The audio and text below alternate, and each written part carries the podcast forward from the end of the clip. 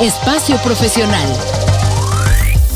Una hora en la que Ana Lisbeth Rivera compartirá contigo herramientas, estrategias, experiencias y conocimientos que te permitirán disfrutar de tu vida laboral.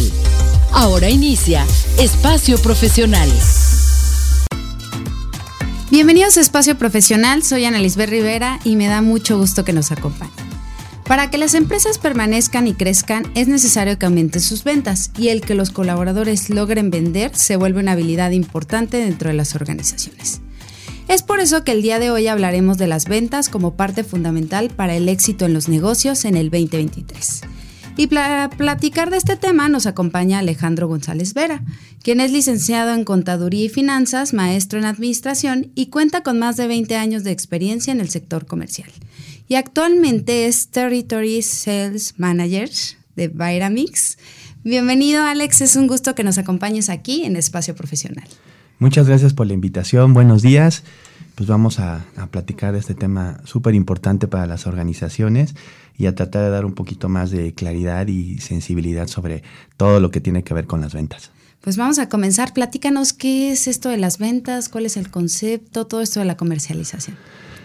Mira, eh, hoy día todo lo que tenga que ver con las ventas, entiéndase con comercializar un producto un servicio, un bien, o ahora con los marketplaces, toda la parte digital, básicamente es colocar un producto o un servicio en manos de un consumidor, de alguien que está dispuesto a invertir su dinero en un producto o servicio con un valor agregado. Entonces, en ese sentido ha cambiado eh, el concepto de todo lo que tiene que ver con comercializar un producto o servicio a través del tiempo. Anteriormente, por ponerte un ejemplo, cualquier persona podría ser un vendedor y ir de casa en casa haciendo un poco de canvaseo y colocar un producto.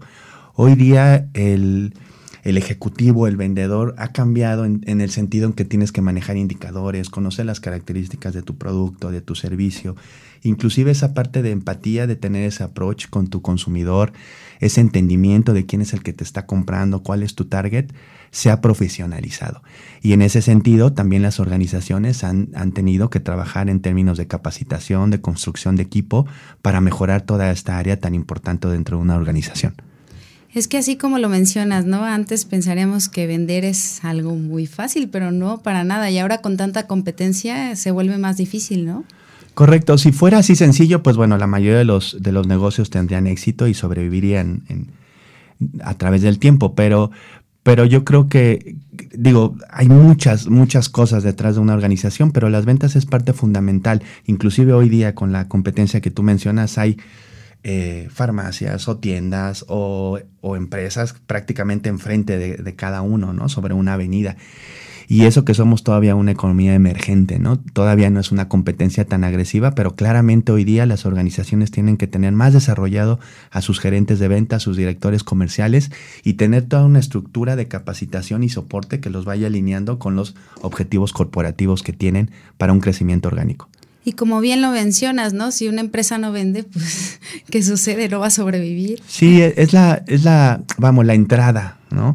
Pero también hay algo importante, sí tenemos que vender, pero tenemos que vender de manera ordenada, con una estructura, con procesos claros, entendibles, ágiles, que te den un crecimiento orgánico. Es bien importante conocer tu modelo financiero, eh, saber tus márgenes, para que tú puedas negociar y sentarte y si alguien te pide, oye, ¿y qué pasa si te compro 100, 200, 300, me bajas el precio? Este, hay, hay varias técnicas y varias, eh, eh, varios modelos que te permiten ir escalando ese negocio, pero fundamental que conozcas cada piececita, cada área de tu, de tu business, de tu, de tu empresa, de tu negocio. Y como tú bien dices, ¿no? Conocer tu producto, ¿no? ¿Cuántas veces nos hemos enfrentado a que llegas a un lugar, le preguntas a alguien y no sabe ni lo que está vendiendo, ¿no? Es correcto. Y toda esta parte con, eh, ejemplo de la promotoría, cuando las empresas contratan inclusive a una agencia para que personas vayan y comercialicen tu producto en punto de venta, en el autoservicio, en departamentales, es bien importante que conozcan las características del producto, cómo funciona, si le aprietas este botoncito, qué pasa. Eso genera mucha venta, porque hoy día todavía y sobre todo en mercados como México estamos muy acostumbrados y nos gusta ver el producto físicamente. Cuando tú ves lo que hace ese producto, te convences y es el, wow para poder tú invertir en, ese, en, ese, en ese SKU o ese producto que te están tratando de vender. Y creo que, como bien mencionabas, dentro de las competencias o habilidades que tiene que tener un vendedor está el saber escuchar, ¿no? Porque si no, como hay muchos que llegan y te empiezan a platicar del producto y todo y te quedas así como que, oye, pero ni siquiera sabes mi necesidad, ¿no? Sí, te digo que, hay toda una, una serie de, de, aparte del famoso, famoso pitch, la parte de capacitación de tus equipos juega una parte fundamental. Yo soy un convencido que si tienes una fuerza de ventas que está preparada y capacitada, tienes un porcentaje importante ya de eh, para colocar tu producto. Atrás de eso viene el canal, el precio, el entendimiento del, del mercado, etcétera, etcétera. Pero la parte de los equipos es fundamental. Depende mucho si es un equipo local, si es un equipo a larga distancia, si tienes gerente, si es un solo gerente. O sea, hay muchas variantes y eso es lo rico de la parte de vender, de la comercialización. Pero entiéndase que la capacitación y constante es bien importante. ¿Y cuáles serían esos temas de capacitación que consideras que son fundamentales que debe de tener una persona que se dedica a todo esto de las ventas y la comercialización? Mira, eh, depende mucho el, el tipo de producto, el canal el tipo de servicio que estés comercializando, pero a grandes rasgos yo te diría que primero tu equipo tiene que, tener un, un, conocimiento 100% del producto que está, que está comercializando, ¿no? Desde de qué está hecho, el material, qué hace, eh, el alcance de ese producto, durabilidad, etcétera, etcétera. Teniendo esa parte, atrás de eso puedes tú irle agregando eh, habilidades también, inclusive habilidades blandas también, ¿no? El liderazgo, este, trabajo en equipo, etcétera, etcétera, para ir construyendo un equipo eh, que sea empoderado y que pueda lograr y cerrar las ventas. Y te digo, hay, hay tantos cursos y tantas tantas herramientas, como ahorita que dije el cierre de ventas también, que es otra cosa, ¿no? También. La negociación. Sí, que sepas qué hacer cuando un cliente te dice que no, si un cliente viene enojado. Tanto que hemos visto, ¿verdad? A lo largo del tiempo y en los libros, pero no hay como vivirlo ya en el punto de venta y ver cómo los equipos se van desarrollando a través de esta capacitación. O sea, sí es real, es importante invertir en la capacitación, tener indicadores, que ellos entiendan el por qué, el por qué ponemos objetivos. Las empresas ponen objetivos para tener un crecimiento y evidentemente a lo largo del tiempo los objetivos van a ir siendo más retadores, ¿verdad? Pero tu equipo también se va desarrollando. Entonces, en ese sentido, cuando ellos saben y entienden que es un negocio y que tiene que crecer de manera orgánica y que de ahí vivimos, es creo que mucho más importante eh, el éxito que pudieras tener en esa parte. Y, digo, muchas otras. Es, creo que es un tema que da para, para, para muchísimos programas. ¿eh? y como bien lo mencionas, ¿no? Si ellos entienden el sentido de lo que están haciendo, pues saben que están construyendo algo más que simplemente venderle algo a alguien, ¿no? Sino que están contribuyendo a que la empresa permanezca. Sí, eh, algo importante. Mira, ahí van dos cosas. Yo te diría ahí en esta parte, eh, hay una, la parte de la motivación y otra parte, la permanencia del equipo. Es bien importante que tus tasas de rotación sean bajas, ¿no? Un 2, un 3% porque también es bien desgastante para los empresarios y para las empresas y para los gerentes estar construyendo y recontratando gente, porque significa volver a, volver a capacitar, volver a invertir, volver a ir a ese estado quizá y dedicarle un par de semanas para capacitarlo, enseñarle la parte del manual, el producto, etcétera, etcétera. O inclusive si es local, ¿de acuerdo? Es una inversión adicional. No hay como lograr un equipo que crezca contigo a través del tiempo. Pero también para eso hay otra parte que no hemos ahorita tocado y es la motivación cómo tú como líder, como empresario, como dueño de una organización, logras impactar y crear ese interés y esa motivación para que ellos estén enganchados contigo. Eso es bien importante y es parte fundamental para bajar la rotación de los equipos. Y en ese sentido, hemos escuchado mucho que en ventas, bueno, les dan porcentajes, comisiones, que es una, digamos, una motivación externa, pero también lo que mencionas, ¿no? El que lo motivas de manera interna en que su trabajo tiene sentido, ¿no? Sí, eh, la parte de los esquemas de comisiones es, muy importante. Todos hemos escuchado la parte de comisiones. Hay organizaciones que te dan solo comisiones y no tienes una base. Hay otras que te dan una base y una comisión. Pero evidentemente todas las personas o ejecutivos o directores que estamos en el ámbito de las ventas sabemos que la comisión es algo importante. Hay muchas personas que van a tomar un trabajo por la comisión. Si la comisión es interesante, es importante, lo toman y les gusta y trabajan. Ahora, por otro lado, la parte de los esquemas de comisiones deben de ser bastante claros, ágiles y sí tienen que ser retadores, pero alcanzables también, ¿no? Porque luego también cometemos el error de poner tantos candados que prácticamente lo que quisiéramos es que no llegaran al 100 o al 120% y negarles esa parte que es fundamental de su salario y de su, de su desarrollo como ejecutivos o como vendedores, ¿no? Que al final eso desmotiva, ¿no? El que no sea real y pues la gente ya va a decir, no voy a entrar a trabajar ahí porque no voy a alcanzar las metas, ¿no? Claro, porque ¿qué pasa si, si de repente por... Es, es demasiado complejo, demasiado retador. Sí hay que poner la zanahoria, pero, pero vamos, tiene que ser balanceado y bastante inteligente. Dos o tres meses y te va a ir. ¿No? Se te va la competencia o es esa gente que está salta y salta. Entonces, si te fijas, no es tan sencillo. De repente lo ponemos aquí, lo charlamos y pareciera que es muy fácil de aplicar y de ejecutar, pero ya en la vida real, en la vida de los negocios, requiere cierto análisis, cierta prueba y error y pues bueno, ir encontrando a la gente adecuada para que pueda tener ese crecimiento contigo. Pero lo que mencionas, ¿no? Primero también tener un buen reclutamiento y selección de alguien que tenga las habilidades y quiera desarrollarlas. Y también esta parte de la rotación que cuánto le cuesta a las empresas.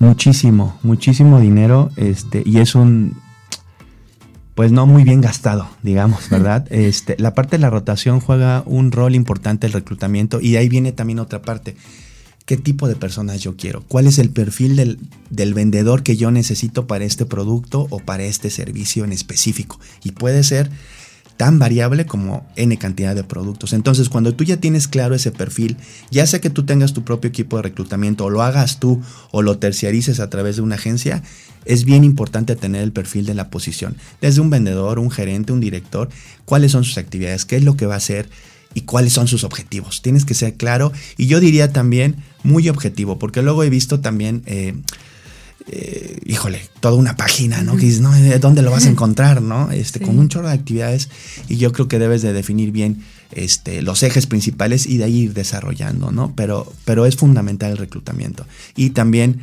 muy desgastante de repente, ¿no? O sea, porque también a veces te, te dan una terna, no hay mucho. Por ejemplo, en plazas como Vallarta, como Los Cabos, eh, Cancún, donde hay muchas opciones en, los hoteles. Si tú quieres vender otro producto que no sea, este, que no vaya en el canal Orecas, es complicado. La gente prefiere trabajar en esa parte o es muy temporal, está por, por un verano, dos veranos y es difícil. Este, y te dan dos o tres personas y de esa tienes que elegir, ¿no? Muy bien, pues nos vamos a quedar hasta aquí. Por lo pronto vamos a una breve pausa y regresamos. Esto es Espacio Profesional.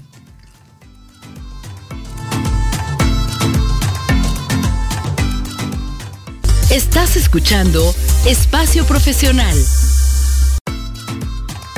Ya regresamos a Espacio Profesional y estamos hablando de las ventas como parte fundamental para el éxito en los negocios en el 2023 con Alex.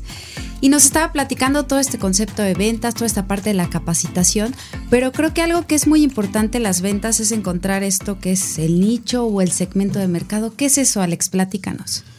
Mira, eh, súper fundamental también muchas veces nos lanzamos a emprender eh, o estamos ya en una organización y no entendemos a quién le estamos hablando, es decir, hacia quién va nuestro producto, nuestro servicio, hacia quién vamos dirigido, a quién tenemos que captar en el punto de venta, eh, a quién nos les tenemos que acercar y hablarle del producto, ¿no? Entonces, básicamente el segmento piensa que es como un pastel, así, que es un universo de, de posibles compradores y luego de ese pastel puedes rebanar en hacer cinco o seis rebanaditas y ese sería un nicho. Un nicho sería algo, un universo mucho más especializado donde, donde encuentras consumidores con una necesidad mucho más específica y donde no hay muchas opciones para ellos.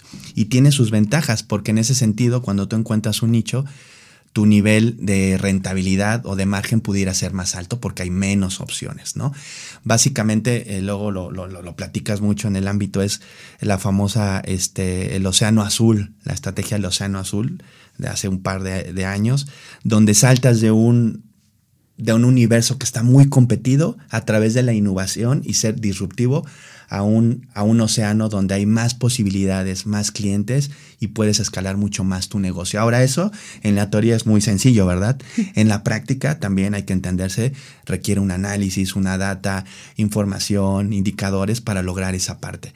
Y, eso es lo más complejo de repente, ¿no? Porque también las empresas medianas o pequeñas no cuentan con toda esa data o inclusive en las redes no encuentras información sobre ciertos este, electrodomésticos o productos o servicios o si las encuentras no son similares o aplicables a lo que es tu negocio. Algo que pueden hacer las organizaciones es a través de ventas también, que es algo eh, importante que podemos hacer es recabar información de los clientes. Si quiero un color distinto, si el producto me está fallando, cuánta electricidad está consumiendo, todo lo que tenga que ver con el producto lo puedes obtener a través de tus clientes esa es información muy valiosa y además muy barata que bien mencionabas, ¿no? Cuando quieres vender, y yo lo he escuchado de los que están en emprendimiento o de personas que se lanzaron, quieren venderle a todos, ¿no? Como si fuera posible venderle a todos tu producto, ¿no? Y ahí, como tú dices, tienes que ver a quién le vas a satisfacer la necesidad. Y conociendo a esa persona, pues hay que eh, meterse un poquito más a investigar, ¿no? La gente quiere que todo aparezca en el Internet, pero no hay que ir a campo, ¿no? Sí, sí, el, campo es, fundamental cuando tu canal de distribución es así, ¿no? Porque acuérdate que al inicio también platicamos lo que es el marketplace, ¿no? El famoso Amazon, este, Mercado Libre, etcétera. Todas esas compañías que ahora ya se están, que a través de la digitalización puedes hacer compras y han tenido crecimientos importantes en México. Pero ciertamente ahora, para encontrar ese nicho y ese segmento, también requieres de otras áreas, algo que también ahorita no hemos tocado, ¿no? Marketing, con su estudio, eh, con sus focus group, con todas las herramientas que esa área te puede proporcionar para decir y segmentar el mercado. Y te digo, lamentablemente en las medianas y pequeñas empresas no tienen a veces esos recursos, pero eh, yo creo y pienso que también a través de los clientes puedes ir teniendo un entendimiento importante de lo que es el mercado. ¿Quiénes son tus competidores? ¿En qué precio están? ¿Cuándo están haciendo ofertas? Si tu negocio es cíclico, si hay temporalidades. Hay un chorro, muchísima información que puedes obtener del mercado. Y como bien mencionas, preguntarle a tus clientes puedes hasta mejorar tu producto, ¿no? Y cosas tan sencillas como lo que decías, qué color te gusta más, cuál no. O inclusive a veces yo creo que hay muchas empresas o muchas personas que se lanzan a sacar un producto y ni siquiera vieron si el mercado lo necesitaba, ¿no? Sí, es correcto. Y, te digo, la parte del feedback que te den tus clientes es fundamental. Y ahí viene otra, otra área también, la parte de customer service, la parte de servicio al cliente, la parte de postventa, que son áreas que no tenemos tan desarrolladas en México que las organizaciones a veces no le quieren apostar o no le quieren invertir porque piensan que es un gasto innecesario. Pero hoy día, con la parte de la competencia, un mercado tan agresivo, ya globalizado, es fundamental primero tener una orientación 100% al cliente, entenderlo y dar seguimiento a sus necesidades. Aún así, si ya te compró un producto, a través del tiempo ir monitoreándolo, cómo le ha funcionado, etc. Y si necesitas a alguien ahí que te está apoyando y te esté retroalimentando, porque todo ese feedback que te dé le va a impactar a ventas, a marketing, a logística, a producción y a todas las áreas o organizaciones que están en un negocio chico, mediano o grande. Entonces, juega un rol importante el feedback de los clientes. Y lo que dices de servicio al cliente, ¿no? ¿Cuántas veces cuando el producto no sale de la manera en la que esperabas y te quejas y dices y luego nadie te pone atención, pues tú mismo dices, ya no compren ese producto, ¿no? Sí, es importante el, así como hay publicidad de boca en boca, también hay quejas de boca en boca. Y ahora las redes. Es correcto. Y si tú tienes un cliente satisfecho, va a hablar bien de tu producto a sus amigas, a sus parientes, a sus hijos, a sus tíos. Y es como se construyen las marcas. Una marca tarda 80, 100 años en construirse y en destruirla es muy sencillo. Por eso hay que cuidarla también cuando ya tienes bien posicionado un negocio, un servicio. Pero definitivamente, y fíjate, ¿sabes quién tiene bien, bien esa orientación al servicio? Las empresas americanas están súper basadas y fundamentadas en que tu cliente esté 100% contento y si algo no le gustó, ¡pum!, lo regresa. Y todavía en este lado nos cuesta, ¿no? Todo lo que es este, de México para abajo, pero estamos en ese proceso y entendiendo que ellos son los que hacen finalmente que tu negocio se mantenga. No, y los tiempos de respuesta, ¿no? Aquí te quejas vía telefónica y tardan en atenderte años, pero ¿qué tal en las redes, no? Fíjate, ahorita, por ejemplo, los bancos, ¿no? Como de, no, y el 1, el 2, el 3 y te tardabas ahí una hora. Es desgastante. Ahora también ya hay, ya hay empresas eh, que han surgido que ya es todo a través de la red mucho más sencillo. Y algo que importante es en los marketplaces, claro, ya tienes opiniones, ya tienes estrellitas, inclusive te premian en algunas este, marketplaces con la parte de los envíos, te subsidian con un 50%, ejemplo, ¿no? Entonces, claro que hemos ido entendiendo a través del tiempo lo importante que son que tu cliente quede 100% satisfecho. Si un producto no te quedó, ¿cuánto tiempo vas a tardar en, retornarlo, en regresarlo, en desembolsarle su dinero para que a lo mejor te pueda comprar a ti o a tu competencia si es que no lo atendiste bien? Y ahorita que mencionan lo de las reseñas, pues ahora nos pasa eso con los millennials y con las nuevas generaciones, que si van a comprar algo, primero revisan las reseñas del lugar o del producto antes de comprar. Sí, e, es correcto.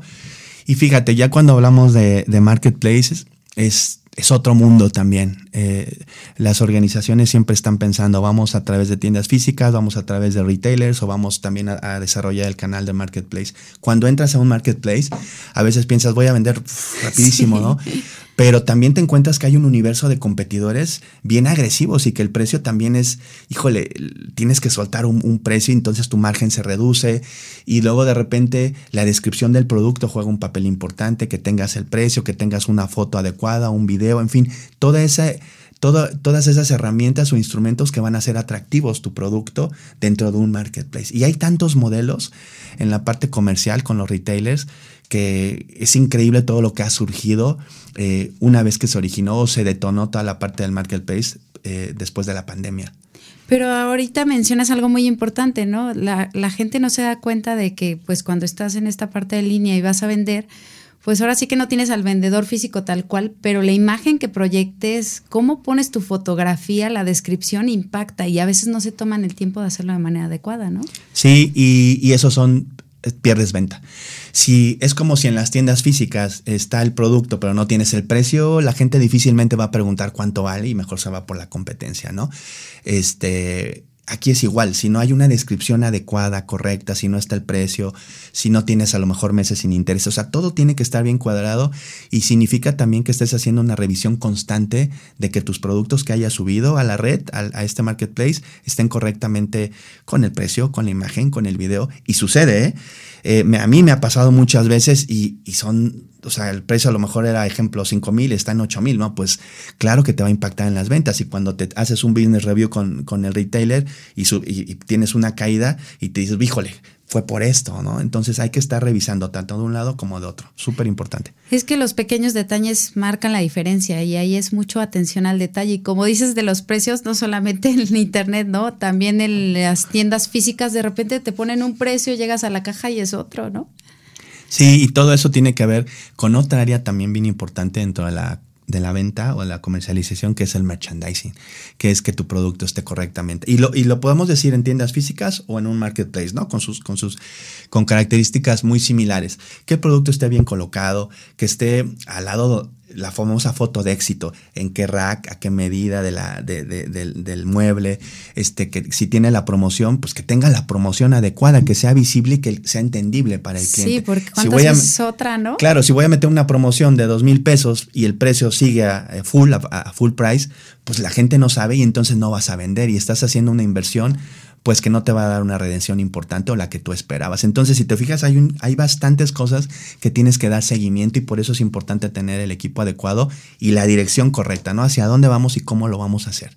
Y fíjate, ahorita que mencionas eso, es muy curioso porque me pasó en una tienda que tenían un precio en amarillo y otro en naranja, ¿no? Pero tú como cliente no sabes que significan diferentes cosas el naranja y el amarillo y llegas a la caja y te dicen, no, el naranja ya tiene el descuento. Entonces, si no eres claro, también eso puede llegar a afectar todas tus ventas, ¿no? O tenía el descuento, llegas a la caja y no lo tienen. ¿no? Está y dices, oye, pero y mandan a alguien, ¿verdad? Y es pérdida de tiempo, a lo mejor te quieres detener, a lo mejor dices, no, ya gracias, me voy, ¿a poco no? Sucede, ¿verdad? Entonces, todo ese tipo de cositas este, te van impactando y te van mermando al final del mes, al final del Q, al final del semestre y al final del año. Y todos esos esfuerzos que tú hagas adicionales o errores que vayas cometiendo a través de un año, digamos, un año fiscal de ventas, pues pudieran significar que tu año sea ganador, que sea perdedor, que tengas un crecimiento importante, que hayas logrado lo que proyectaste, etcétera, etcétera. Entonces, definitivamente hay que estar dando seguimiento a todos estos indicadores o KPIs. Y como tú mencionas, tenemos que tener parámetros e indicadores, porque si no medimos lo que estamos haciendo, pues cómo sabemos si vamos bien, ¿no? Y eso es algo también que nos, nos, sucede mucho, igual a, las pequeñas o medianas empresas. No tenemos esos indicadores que te puedan definir si alguien, un equipo, un área está haciendo bien su trabajo a través del tiempo.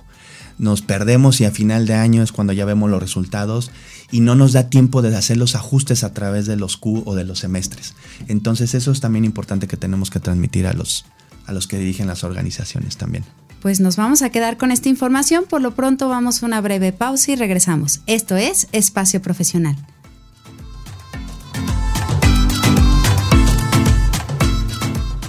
Estás escuchando Espacio Profesional.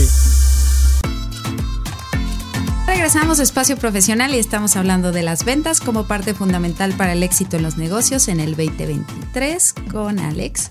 Y nos estaba platicando de toda esta parte de, bueno, los nichos, el segmento de mercado, eh, la parte de tener las ventas en línea, presencial. Pero una vez que ya vendiste, ¿cómo distribuyes? ¿Qué sucede? ¿Qué pasa? Porque pues hay más procesos, ¿no? Sí, Mira, hay algo bien importante que son todos los canales de distribución, es decir, entiéndase cómo yo voy a hacer llegar mi producto o servicio a un consumidor eh, final, el que me va a comprar, el que va a desembolsar, ¿no? El que está dispuesto a invertir su dinero en mi producto en lugar de la competencia. Entonces, es un tema también bien interesante y bien importante porque de repente cometemos el error de colocar nuestro producto y puede ser un producto muy ganador, con muchos beneficios, con características importantes, inclusive un precio bastante competitivo, pero si no está en el canal adecuado, en el, en el rack que debe de estar, no va a rotar. Y entonces, eh, la parte de canales de distribución puede variar mucho, depende inclusive del país, ¿verdad? Pero en México los canales digamos, fundamentales o más importantes, evidentemente está el autoservicio, entiéndase como donde vas a comprar tu, tu, súper, pues, pero también el autoservicio se divide en tiendas con formatos distintos, que le hablan a personas diferentes. Es decir, no es lo mismo que tú coloques un producto en bodega horrera que en un supercenter, ¿correcto? Y de ahí de qué va a depender justo a quién le hablo, justo a qué precio voy, eh, si trabajo con un margen un poco más considerable o un margen más pequeño, pero entonces voy a hacer más volumen. Eh, está en la, parte de los famosos clubes de precio, donde tú pagas por una membresía y te vuelves club de una, ¿no? un socio y tienes productos a lo mejor inclusive importados o a mayoreo, etcétera, etcétera. ¿no? Y si te fijas, ahí estamos hablando de dos características diferentes. Si mi producto va a un club de precio, pues quizás debería hacer como un tipo paquete o un gramaje más alto, en fin, ¿no? Las características cambian. Y también cambian las promociones, que no hemos hablado ahorita de las promociones. Este, tenemos un canal también muy importante en México que son lo que son las farmacias que, también está, yo diría, bastante desarrollado eh, y que ha cambiado últimamente porque teníamos el concepto en la farmacia que nada más son las medicinas, ¿correcto? Y si ahora entras a alguna farmacia, de repente venden hasta pan, tortillas, este, pollos rostizados. y ahí también, sí o no, como que dices, híjole, o sea, ¿qué, ¿qué, hay aquí, no? A veces queremos vender todo. Y entonces también nos perdemos, hablando de la como organización. No hay como ser bastante objetivos y tener tu nicho, tu segmento y seguir desarrollando productos similares en ese, en ese, en ese tenor. Entonces las farmacias son bien importantes porque hoy en día justo pues ya venden chocolates, venden bebidas, venden de todo y se ha diversificado muchísimo, ¿de acuerdo? Entonces farmacias es importante y también tenemos las famosas tiendas de conveniencia donde tú vas y compras el famoso on go, ¿no? Me voy, me bajo por un yogur, las papas, este, lo que se me olvidó en el súper, ¿de acuerdo? Tenemos varias tiendas de conveniencia, que es un segmento perdón, un canal que se ha ido desarrollando los últimos 10, 15 años, que hay un jugador muy grande. Y Va de todo. Sí, y que también se ha ido comiendo otro, otro canal que son las famosas tienditas o el proximity. Pero este, este, la ventaja sobre el proximity, porque luego podríamos hablar de ventajas y desventajas características, consolidan ventas y evidentemente logran volúmenes más importantes y un precio más importante, ¿no? Entonces, pues bueno, es el, es el famoso, este, las tiendas de conveniencia, que ya hay una enfrente de otra también. Está teniendo un crecimiento importante, ya están en Perú, ya están en Colombia, están creciendo muchísimo. Hablo de la marca de aquí de México, ¿no? Tenemos también eh, eh, el, el, canvaseo también, que, ya no es tan común, pero lo hacen y que básicamente es de tienda en tienda, ¿no? Ir, ofreciendo un producto este, y que es muy barato para las compañías, pero no es tan fácil de desarrollar. Pareciera que sí, vámonos, pues eso no nos cuesta, pero no es tan sencillo. Tenemos también lo que es la parte, lo que ya habíamos platicado, el marketplace, ¿no? Que, ahorita es como que el boom para nosotros.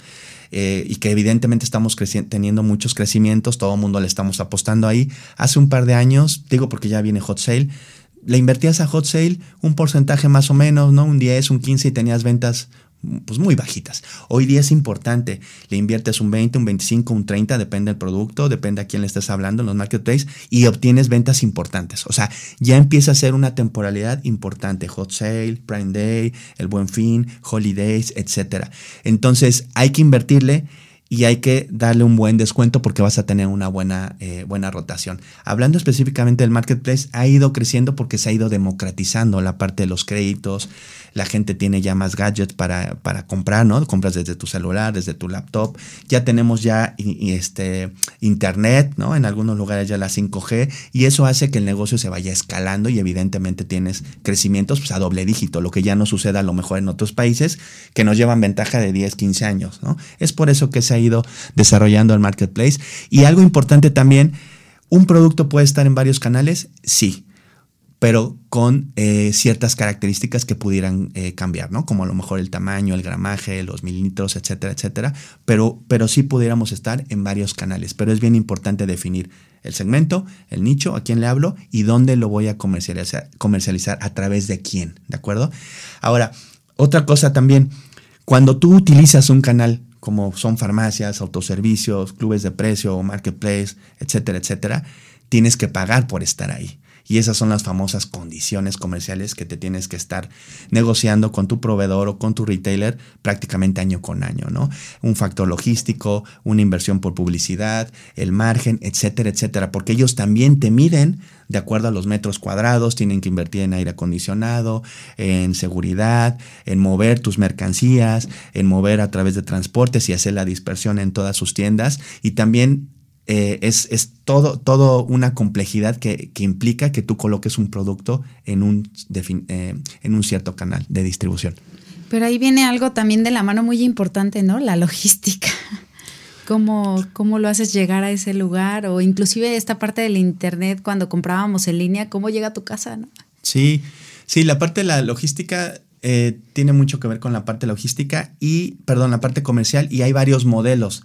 Cuando tú vendes, y hablemos de la parte de marketplace, puedes usar el fulfillment, que es donde tú entregas tus cargas y eso, ellos se hacen cargo de todo lo que es el, el, el, inbound y el outbound, ¿no? que son el picking, el packing y el delivery, todo ellos lo hacen, pero evidentemente lo van a hacer gratis, no te van a cobrar un porcentaje, que es lo que tú tienes que negociar y lo que pudiera variar si eres un jugador importante, un jugador mediano o un jugador chiquito.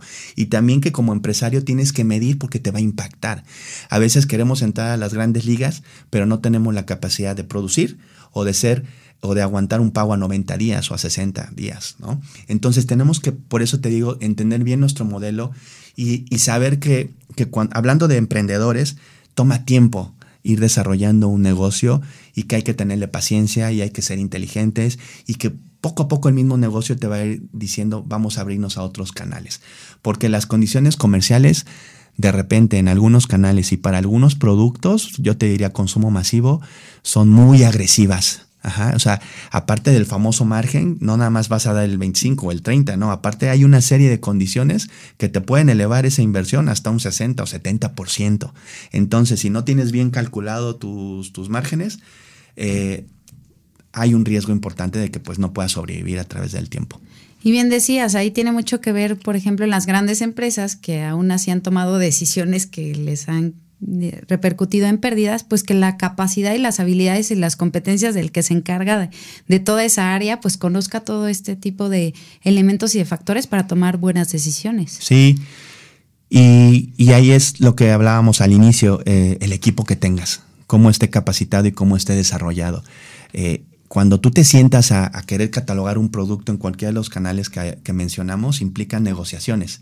Negociaciones del margen, del volumen de ventas, de la frecuencia que le vas a entregar producto, eh, si vas a entrar a su plan de marketing anual, que ya prácticamente todos lo tienen su mosaico anual ya planificado a través del tiempo, cuánto estoy dispuesto a desembolsar y que tú también tengas calculado si le voy a invertir un 30, cuál va a ser mi porcentaje de redenciones, cuánto voy a ganar a través de esa inversión. Y es algo que de repente no tenemos calcular y nos aventamos con el 15, el 10, el 20, el 30 y también vamos lastimando las marcas y los productos porque también sucede que nuestros consumidores al final del día va a ser complicado que te compren a precio lleno y solamente van a querer comprarte cuando pongas una promoción o un descuento. Y hoy en día también es, es difícil. A veces la diferenciación a través de los diferentes productos que son similares, la única manera es a través de, un descuento. Y eso lastima el mercado y, baja mucho tus márgenes y las organizaciones se ven impactadas, ¿no? En lugar de ganarme un 40, un 50, un 30, me estoy ganando un 10, un 15. Híjole, es, es, te empieza a impactar, ¿no? Sí, que a veces nada más por vender quieres hacer ese tipo de cosas y al final no sabes la repercusión a largo plazo, ¿no? Sí, y, supongamos que te equivocaste y, metiste eh, muchísimo producto a, a, una tienda, pues lo que te van a decir es, ¿sabes qué? No se vendió, necesito que le pongas un descuento, un 20, un 30, un 50. ¿Y quién lo pone? Pues tú, o el proveedor, o el empresario, ¿no? Y, y eso te va, te va impactando, ¿no? Porque pues no lo colocaste bien, tu, tu, equipo de promotoría a lo mejor no hizo el trabajo adecuado, tus gerentes de venta no empujaron, algo sucedió que vas a tener que desembolsar un dinero que a lo mejor no tenías en tu budget para ese año y que lo vas a tener que invertir y ya no invertir en otras actividades que tenías tú planificadas. Que es súper importante esa parte, porque al final, pues sí, se trata de vender, pero también se trata de no generar más costos, ¿no?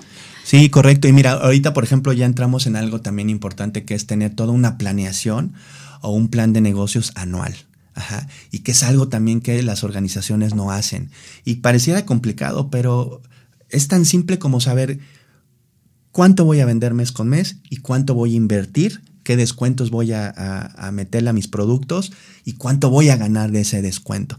Así tan simple, si, si, si comenzamos haciendo ese ejercicio mes con mes, saber comparar cuánto gané este año versus el año anterior y el año que pasó, cómo va mi organización, es algo ya muy básico, ni siquiera nos tenemos que meter a un nivel tan profundo de finanzas. Con esos controles puedes empezar a entender mucho mejor tu negocio, porque también de ahí se va a derivar, digo, a lo mejor falló marketing, a lo mejor falló logística, a lo mejor no entregué a tiempo el producto y no alcancé a salir en la fecha, este, y por eso no vendimos, ¿no? piensa en un negocio cíclico como veladoras que tienes que llenar canal eh, antes de, octubre, seguramente, para estar ya en octubre, noviembre en los racks de, las, de, las, de los retailers y noviembre, diciembre vender. Y lo que no vendiste ahí, ya no lo vas a vender en enero, ni febrero, ni en marzo, ¿de acuerdo? Entonces es bien importante esa planeación estratégica.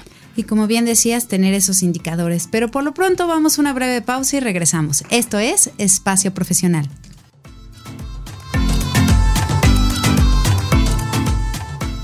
Estás escuchando Espacio Profesional. Ya regresamos a Espacio Profesional y estamos hablando de las ventas con Alex. Y nos estaba platicando toda esta parte de los canales de distribución, de la parte de que la gente pues tiene que tener estos objetivos, estos indicadores. Y pues aquí vamos a mencionar qué tienen que hacer las empresas con esto de los objetivos, cómo pueden establecer sus objetivos de venta.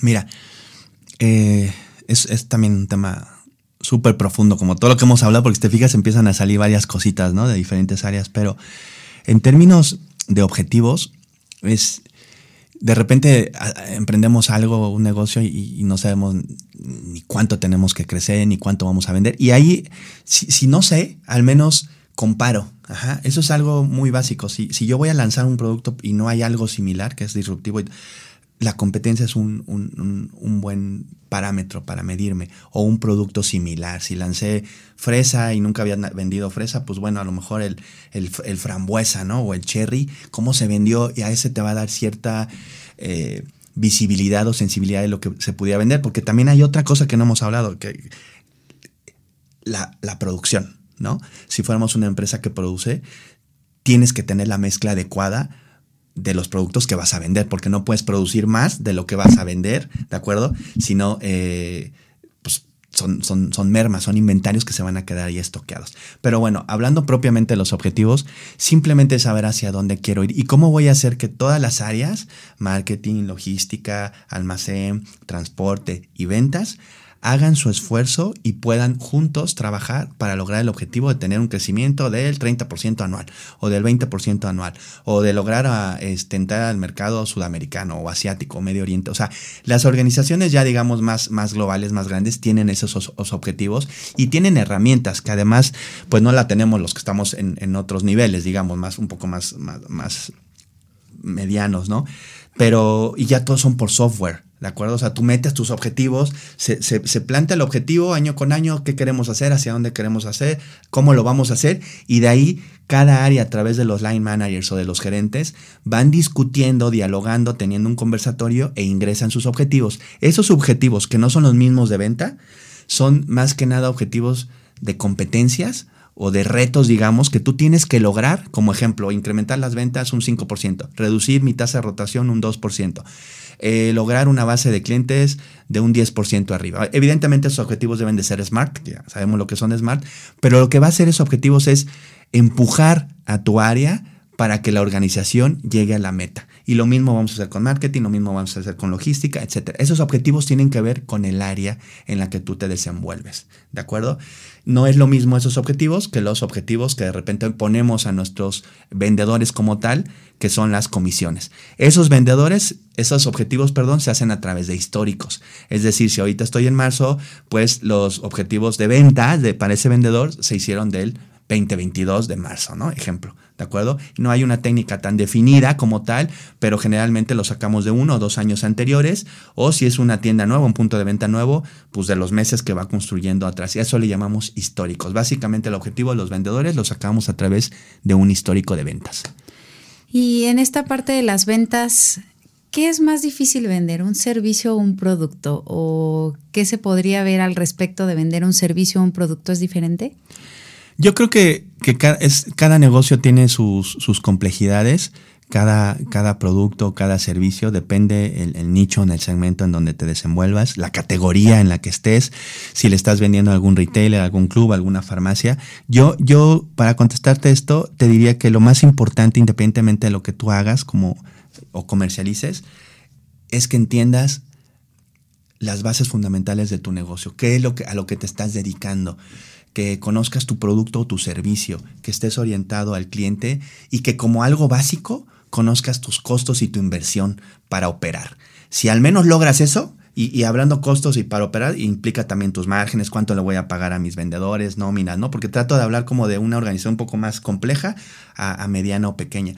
Pero sería lo básico, conocer tu modelo de negocio. Yo creo que si conoces tu modelo de negocio, y hay varias herramientas, este, eh, eh, podríamos estar del otro lado. Y todavía, pues, hay, hay, bastantes implicaciones, cómo va a reaccionar el mercado, tu competencia, la temporalidad, si de repente hay una crisis, si hay un COVID, hay tantas cosas que, nos van impactando que de repente no me diste, ¿verdad? Y que si llovió, pues claro, te afecta porque eh, si vas entendiendo esa parte te puedes un poquito ir adelantando. Y también fundamental lo que decía en el, en el bloque anterior, la planeación. Son muchas, muchas cosas que te van a ir eh, sumando o ayudando para al menos que tu probabilidad sea mucho mayor, ¿verdad? Porque al final del día nada está garantizado. Claro, y como mencionabas, ¿no? A veces uno cuando empieza un negocio o empieza con todo esto y quiere vender, no sabe si va a vender hasta que entra al mercado a, a, la pelea, ¿no? O sea, tú ya planeaste, ya viste, ya buscaste, pero hasta estar en el mercado ahí te va a dar toda la información de si sí o no. Claro, y además te voy a decir otra cosa. De repente no es lo mismo y ahí los emprendedores o la gente que tiene que pagar una nómina y que cada quincena le sufre me va a entender porque eh, no es lo mismo trabajar con dinero propio que con dinero este, ajeno, ¿no? Digamos, de una organización o una empresa. Hay, hay mucha gente que dirige organizaciones de repente con mucho, mucho budget, con mucho presupuesto, y de repente por alguna razón tiene que hacer un negocio y no tiene ni idea de lo que, hay, de lo que va a hacer. Y es que tengo 10 opciones o 5 opciones y termina poniendo algo completamente distinto que además no es escalable o que no tiene éxito. Es lo curioso, ¿no? Sí, Cómo de repente en, en, un, en una organización puede ser muy exitoso, pero como empresario no, porque tienen sus retos. Es una estructura. Y a pesar de que de repente los, los empresarios, eh, hablando de medianas o pequeñas empresas, no tienen, digamos, a lo mejor esa posibilidad de educación, pero han desarrollado otras habilidades muy valiosas y esa sensibilidad, ese pulso en los negocios que tiene mucho valor y que son capaces de sentarse con alguien que a lo mejor tiene indicadores o tiene información y irse a negociar porque conocen su negocio. Y, y vuelvo a lo mismo, el conocimiento de tu negocio es vital, es bien importante para que puedas irlo escalando, tener un crecimiento. Y esa visión, ¿no? También de adelantarse un poco a ver qué está sucediendo en el exterior, ¿no? Sí, pues mira, en los negocios se utiliza, claro, claro, tienes que estar eh, siempre pendiente de qué están haciendo. ¿no? qué les funciona. Y ojo, que no está mal, ¿eh? Replicarlo. O sea, a veces, ay, no lo voy a... Si lo, si lo, puedo replicar y mejorar, es muy bueno. Porque de repente nos, la innovación es padrísima, es muy buena. Pero a veces no vamos a descubrir el hilo negro y también hay que entenderlo. A veces, si puedo replicar un proceso, una acción, una actividad en mi negocio, en lo que yo me dedico, puede funcionar en lugar de estarte quebrando tanto la cabeza con, con una innovación. Pero hay que hacerlo bien también, ¿no? Entonces es algo también, desde mi punto de vista, mi perspectiva, la, la, replicar un negocio importante, sea chiquito, mediano, grande, un producto, también, también, también se vale. ¿Qué es el éxito de las franquicias, ¿no? Que ya tienen todo una estructura, un modelo y es lo que compras, ¿no? Lo que ya funcionó. Sí, pues hay, hay varios, ¿no? Casos de éxito también ahí. Este, otro modelo totalmente diferente también, en donde la base es que los procesos sean consistentes, que si compras un, un cafecito aquí, debes saber igual que en Cancún, Mérida, Culiacán, ¿no? Y ese es el reto que ellos tienen. Si te fijas, cada, cada modelo, cada canal tiene sus, sus complejidades y por eso tienes que tener también el equipo adecuado para lograr que se vaya desarrollando de una manera este, correcta y tener muy claro tus objetivos y hacia dónde quieres ir, ¿no? Y bien decías, conocer bien tu producto porque es la base. Sí, y, bueno, con eso abrimos este, este bloque, los objetivos, y ya no mencioné la otra parte que acabas de decir. Es importante que, que los directivos o que los empresarios bajen esos objetivos. O sea, no tiene que ser tampoco tan complejo el objetivo, tan rimbombante, pero todos debemos de saber en mi área, a lo que me dedico, en lo que estoy, si estoy en la caja, ¿Cuál es tu objetivo? Controlar el dinero, que todas las cuentas salgan bien, que todo esté anotadito, que no se vayan ni 5 ni 10 pesitos, ¿sí? Y es obligación bajar esos objetivos a, las diferentes áreas. Si hablamos de una organización global, se puede hacer todavía más complejo porque entramos a diferentes países, diferentes culturas, diferentes idiomas, y hay que ir bajando esos objetivos, esa cultura organizacional hacia abajo y que todos entendamos qué es lo que tenemos que hacer y hacia dónde vamos para que recorramos ese camino juntos. Y bien lo mencionabas, ¿no? Estando dentro de la organización, pues tienes que tener ese mismo lenguaje, ¿no? Saber hacia dónde te diriges y cómo contribuyes a que se logre ese objetivo, ¿no? Sí, correcto. Y también estar haciendo, te digo, revisiones. No que llegue al final diciembre ya nos sentamos y a ver qué hiciste mal o qué hiciste bien. Es, es importante tener ese, ese acercamiento con tus empleados, sea el nivel que sea, eh, sentarte y darte el tiempo de escucharlos. Esa empatía de de saber lo que ellos sienten. A veces se, va, te van a pedir cosas que pues no se puede, ¿verdad? pero, pero en ese camino, inclusive tu comunicación este, y tu liderazgo se va afianzando. Entonces es bien importante ese acercamiento con tus equipos y que los vayas empoderando, que les vayas delegando cosas. De repente queremos hacer todo y no hacemos nada. Menos es más. Si somos capaces de construir equipos que puedan hacer bien un trabajo, tú te vas a dedicar a la estrategia, a conseguir otros clientes, a desarrollar otros productos, a ir a visitar otros distribuidores, otros mercados, a realmente a construir una visión de un mercado global o de un negocio global. Y lo que decías, ¿no? La parte del seguimiento y el feedback. Sí, correcto. La parte de eh, saber cómo se sienten con sus actividades, qué tantas cargas de trabajo tienen y que, que, tengan ese feedback tuyo si están haciendo bien el trabajo y también estar abiertos a escuchar lo que ellos te puedan decir. Pues este tema da para mucho más. A ver qué día nos vuelves a visitar por aquí, Alex. Por lo pronto, ¿dónde te puede contactar las personas que quieran conocer un poco más de ventas? Eh, pues si quieres, al final te, paso mis, mis, mis, datos porque ahorita no los tengo aquí a la mano. Pero el día que quieras, vengo y platicamos. Muchísimo a mí este tema me, encanta, me apasiona y pues bueno, es un gusto estar aquí. Sí, sí, ya nos dimos cuenta de que te gusta mucho este tema de las ventas y espero que a todas las personas que nos escucharon el día de hoy, pues ya tomaron nota, ya tienen ahí, ya después compartiremos ahí donde pueden contactarte. Por lo pronto, bueno, pues esto es espacio profesional. Muchas gracias a Max Salinas ahí en los controles técnicos, a Fabio que nos acompañó aquí en la cabina. Gracias Alex por estar aquí el día de hoy. Yo soy Ana Lisbeth Rivera, esto es Espacio Profesional y recuerden que la vida es una enorme oportunidad para aprender. Muchas gracias y mucho éxito.